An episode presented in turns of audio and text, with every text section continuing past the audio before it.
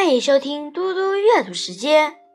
今天我要阅读的是《论语·子张篇》第十九。孟氏使杨夫为士师，问于曾子。曾子曰：“上失其道，民散久矣。如得其情。”则安今而勿喜。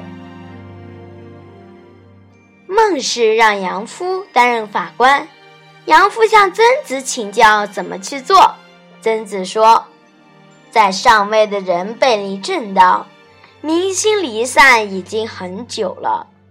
你如果审出了犯罪的实情，就该同情怜悯他们，不要自以为明察而沾沾自喜。”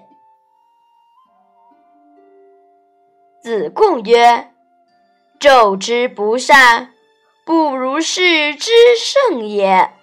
是以君子恶居下流，天下之恶兼归矣。”子贡说：“纣王的恶行不像传说中的那么厉害，所以君子最讨厌身有污行。一旦如此，天下的坏事。”都算到他身上啦。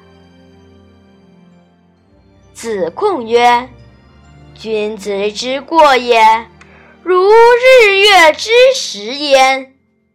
过也，人间见之；耕也，人间养之。”子贡说：“君子的错误就像日食月食一样，有了过错。”人人都看得见，改了过错，人人都敬仰他。